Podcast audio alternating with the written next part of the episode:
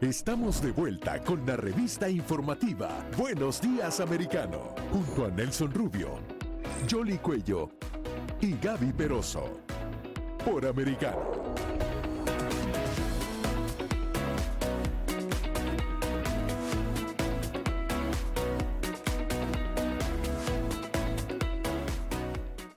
la de, Fátima, en, en Cobadeiría.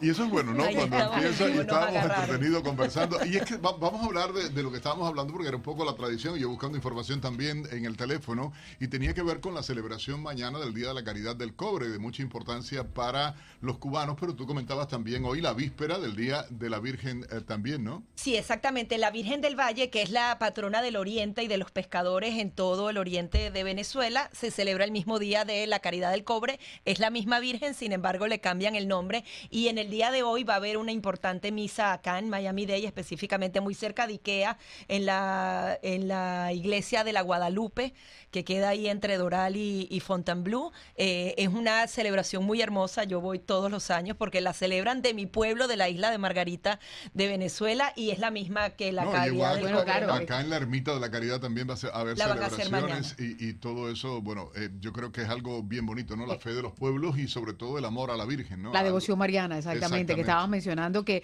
eh, para los cubanos es muy importante y de hecho aquí está la famosa Ermita de la Caridad, que yo creo que es como un periplo casi que obligatorio y, está en, una posición estratégicamente ubicada precisamente y que ha ayudado a muchos, a muchos cubanos a lo largo de todos estos años que se han tenido que ir de, su país y de hecho sacan a, esa Virgen y la historia es bien bonita. De pronto mañana contamos un poquitito de eso, ¿no? Sí, hay imágenes, eh, porque es una imagen que trajeron de Cuba y que está aquí y de hecho cuando eh, Celia Cruz murió le hicieron ese recorrido también por la Ermita de la Caridad, sacan la imagen, hacen una procesión. claro, con embarcaciones y flores, es de verdad una belleza personalidades de la música cubana hoy también allí en la ermita. Pero hablábamos de Venezuela, tu país natal, y es que, bueno, ahí hay un asunto que quiero eh, tratar también, porque eh, ciertamente, muchachas, y lo hablábamos ayer, eh, el, lo que se ha estado especulando, la administración Biden con su coqueteo con la dictadura venezolana, con el régimen de Nicolás Maduro, y ahora incluso uno de los altos funcionarios dice que posiblemente haya un acercamiento después de las elecciones de noviembre. ¿De qué se trata esto? ¿Queda en el rumor? ¿Cómo se ve? Bueno, ahí el tema es el dinero. Al final son negociaciones que se están dando entre las grandes petroleras. El petróleo venezolano podría volver a suelo estadounidense si se quitan una serie de licencias. Y esto justamente ha sido un cambio definitivo en la administración de Joe Biden porque antes era la política de máxima presión y es por eso que le vamos a dar la bienvenida a Alan, a Alan Mardi. Él es presentador y analista de noticias y también de política para justamente hablar de ese de esas declaraciones que hacía el ministro de Relaciones Exteriores de Venezuela, asegurando que, bueno, que viene una negociación luego de las elecciones de medio término. Muchísimas gracias por estar aquí. No, definitivamente un privilegio, un honor eh, para mí estar con, contigo, Gaby, Yoli y con, y con Nelson en Buenos Días Americano y con esa gran audiencia que tienen todas las mañanas. Oye, un poco de esto, ¿se trata de especulación política? ¿Se trata realmente de, de, algo que puede ocurrir? ¿Cuán real puede ser este acercamiento, esta decisión? Está el caso de, de, de Saab de por medio y todo lo que se está hablando, insistiendo el hombre en el que él era diplomático ante las autoridades legales de Estados Unidos. Pues mira, definitivamente esto se está viendo muy claro y esto debe preocuparle mucho a, toda nuestra nación, de la misma forma que le debiera preocupar al G7, a, a todo el mundo, porque eh, Walesa eh, lo, lo, dijo, que las estrategias de Cuba, Venezuela, Nicaragua tienen ya que cambiar y vemos que la administración de Joseph Joe Biden, primero hay que reconocer que Joseph Joe Biden no es el presidente y simplemente eh, es un abuelito dormido que está ahí, que lo están utilizando las fuerzas de la izquierda radical eh, y los demócratas socialistas.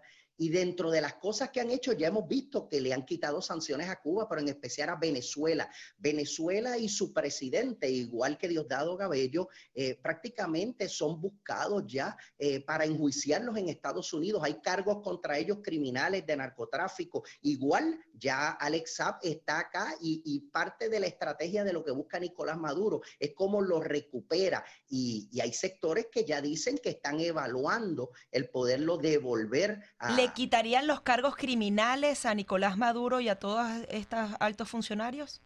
Bueno, yo espero, lo primero es que el pueblo americano tiene que salir a votar en masa en las próximas elecciones, ahora en noviembre 8 de medio término, que vienen ya mismo, y tienen que llevar un mensaje conservador fuerte eh, de seguridad nacional, de que nuevamente esperamos lo que teníamos bajo los cuatro años de Donald Trump, que no se le pueden quitar sanciones y no podemos reconocer gobiernos ilegítimos. Si, si más de 120 países ya no reconocían a Nicolás Maduro, entre ellos Estados Unidos, ¿cómo es posible? Que Biden esté enviando emisarios allá al Palacio de Miraflores a negociar con la dictadura, una dictadura genocida, asesina, un dictador que, fíjense, Ustedes han visto a Biden preocupado porque ha perdido el aliado más importante de los Estados Unidos en Sudamérica, Colombia, no. Inclusive Gustavo Petro dice que se siente muy cómodo con, con Joseph Joe Biden. Pero, pero Alan, es que precisamente por eso es que se está hablando posiblemente de esa estrategia de cambio eh, eh, en, en, lo que tiene que ver con estas relaciones con Venezuela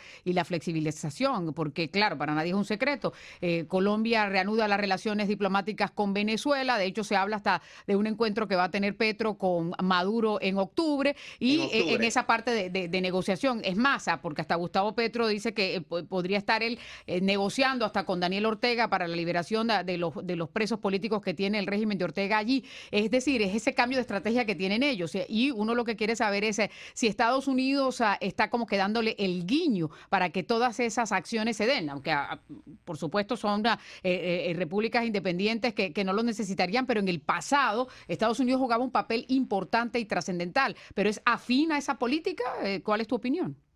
No, no, mi punto de vista es que sí, lo que se está viendo es que la administración de Joseph Joe Biden y, de este sector de izquierda radical, que es el que está gobernando, están buscando cómo eliminar todas estas sanciones, cómo tener contentos a Gustavo Petro, a Nicolás Maduro, por ende a Raúl Castro y a Miguel Díaz Canel. Tenemos la foca maestrada de, Andrés Manuel eh, López Obrador. y Obrador que en México que, el crimen, el narcotráfico, el terrorismo dice que con besos y abrazos él lo va a terminar, algo parecido a lo que Gustavo Petro está hablando, pero no se puede permitir, al contrario, tenemos que ponernos fuertes contra estos regímenes eh, dictadores opresores genocidas, donde no hay elecciones libres, donde prácticamente a la oposición se encarcela lo que está viviendo Nicaragua, lo que vive Venezuela, eh, tú lo conoces, eh, lo que está viviendo Cuba, al contrario, tenemos que ver cómo sacamos ya estos gobiernos y este comunismo, porque la seguridad nacional de nuestra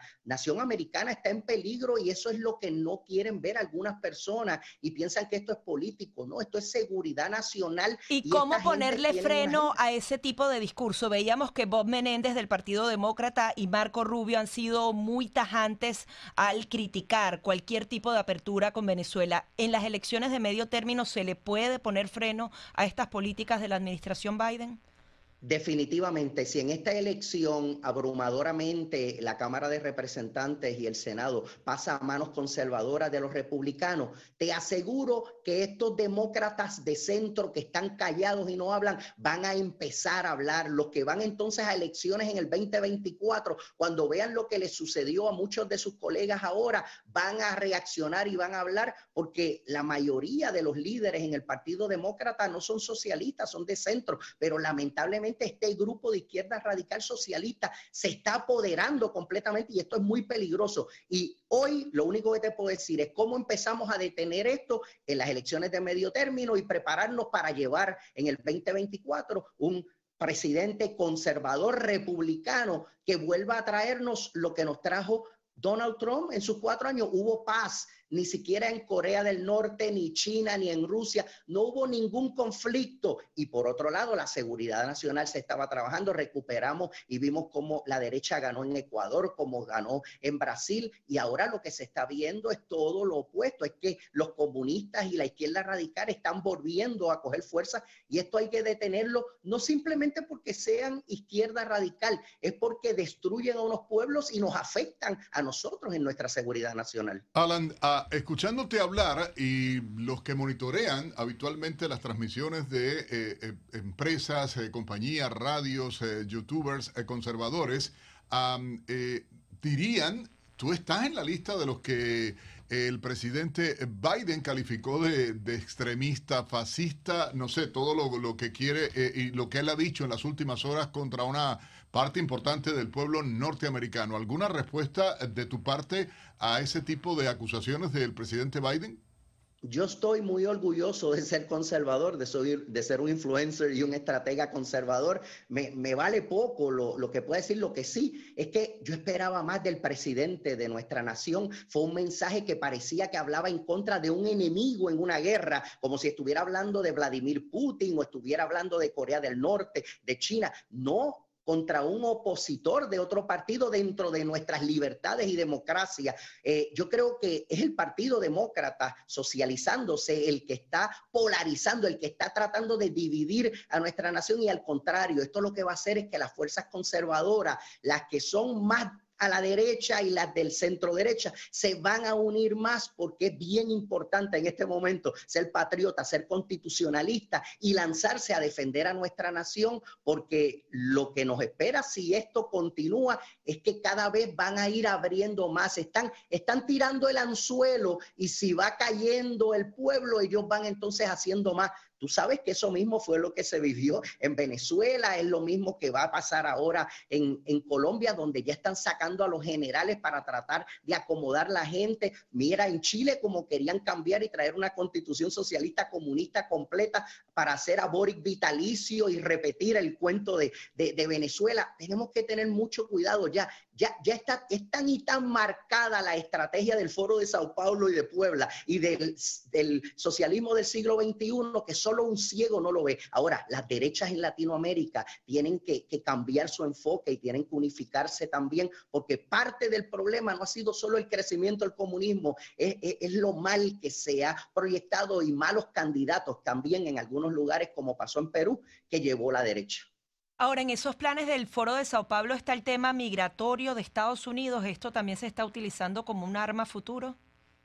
No, definitivamente. Acuérdate que ahora mismo el problema migratorio es más grande de, lo que se quiere hablar. Biden no quiere hablar más que de aborto, de armas y en contra de Donald Trump. El tema migratorio que es tan importante, eh, estamos en un caos. La cantidad de gente que está entrando libremente prácticamente eh, eh, es increíble de Cuba, de Venezuela, pero de Centroamérica, de otros lugares. Cuando a eso lo acompañamos, la cantidad de personas de Ucrania que se le han dado pases también. esto es un problema y el que lo enfrenta más directamente es Greg Abbott. Por eso es que ven a Greg Abbott que está levantando las manos, que está histérico, porque el problema, él es realmente el que más lo está sintiendo y, lo está viviendo. Y como es un gobernador republicano, ahí ves que se tapan los ojos de la administración porque al contrario, lo que quieren es provocarle problemas para que en Texas trate la, para tratar de que la gente lo vea como que no es sensible. Y no es que no sea sensible, es que Estados Unidos tiene que ser una nación de ley y orden y la migración y el problema migratorio tiene que ser de ley y orden igual que en todos los países del mundo. Alan, hay algo que, llama la atención, esa dualidad en las declaraciones de la Casa Blanca. Y estaba mirando ahora, de un lado dicen, bueno, no, los republicanos eh, son mentirosos, están diciendo cosas que no son con relación a las elecciones. Luego dijeron no tenían responsabilidad ninguna con el tema de ah, el allanamiento a la casa, a la propiedad del presidente Trump en Maralago, luego el Departamento de Justicia y los propios papeles que desclasifica la jueza acá en el sur de Florida dicen todo lo contrario. Eh, ¿Qué opinión te merece ese doble discurso, ese doble rasero? Y, conversábamos más temprano y hablábamos de la intención de desviar la atención del tema electoral con temas que no son los que preocupan al norteamericano común.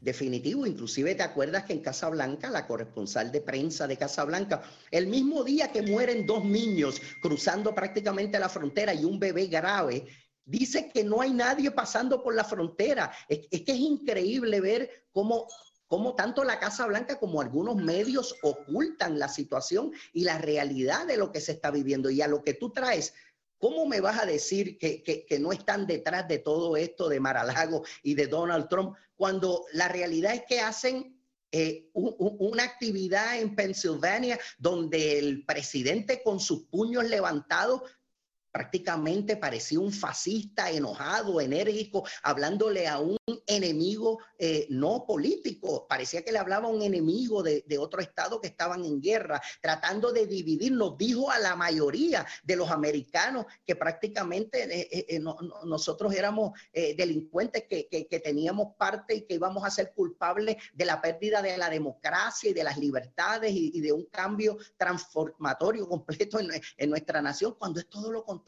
Ahora, cuando las situaciones eran en Portland, eran en Minneapolis, cuando el, el, el Life Matter que ahora mismo el líder acaban de, descubrir que se llevó 10 millones de, dólares. Y cuando ellos quemaban y destruían, decían, no, no, es que los pobrecitos están indignados y hay que dejarlo. Ah, pero si, si, si son de derecha los que actúan, que actuaron mal, lo del 6 de enero, las personas que actuaron mal están mal como alguien de izquierda radical que destruya, quema. Yo, yo, yo no defiendo a ninguno, pero el Partido Demócrata, cuando es a favor de ellos, tiran la toalla y cuando no, ahora hablan con un discurso distinto. Todo es el miedo, el pánico que le tienen a Donald Trump. Miren la actividad de Donald Trump en Pensilvania, una actividad bien concurrida, con mucha energía, con mucha pasión. Los candidatos de Donald Trump, la mayoría están prevaleciendo y en el Partido Demócrata le tienen terror y como parece que creen o entienden que no tienen los votos para derrotarlo, como se hace en nuestra democracia de libertades, pues quieren hacerlo sacándolo de rumbo político. Pero con Donald Trump o con otro candidato, definitivamente nuestra nación, incluyendo a los hispanos y latinos, se han dado cuenta que el Partido Republicano, los conservadores, son los que los representan. Muchos de los africanos, de los afroamericanos igual, y vamos a ver en estas elecciones de medio término, en el 2024, un cambio muy grande, nunca antes visto, y va a ser no a beneficio del Partido Republicano, va a ser a beneficio de nuestra sociedad, de nuestra gente, de los conservadores, de la nación americana. Alan, muchísimas gracias por acompañarnos eh, en eh, Buenos Días Americano a través de Americano Media y bueno, con nosotros Alan Maccabi, ah, presentador y analista de noticias y de política. Gracias por acompañarnos a través ah, de nuestro programa. Nelson, un privilegio siempre estar con ustedes, tanto contigo como con Gaby y Yoli y esa gran audiencia que tienen. Así que hasta la próxima. Bueno, gracias a ti. Bueno, de, de, costa a costa son temas polémicos que van saliendo, lo que se va diciendo, lo que se va haciendo y por supuesto la información la tienen ustedes. Gracias a tantísima gente que se ha conectado hoy a través de YouTube, aumentando día a día también en todas las plataformas, eh, si me ayudan, porque me gusta.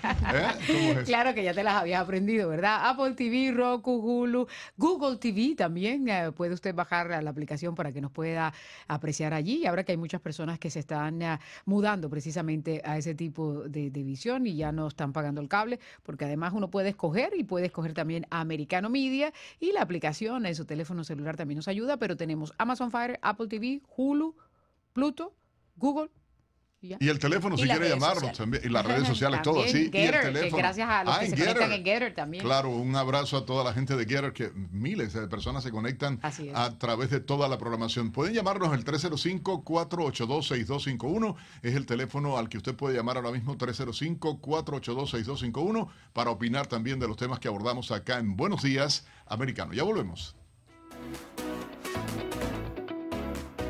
Enseguida regresamos con más junto a Nelson Rubio, Jolly Cuello y Gaby Peroso. Por Americano.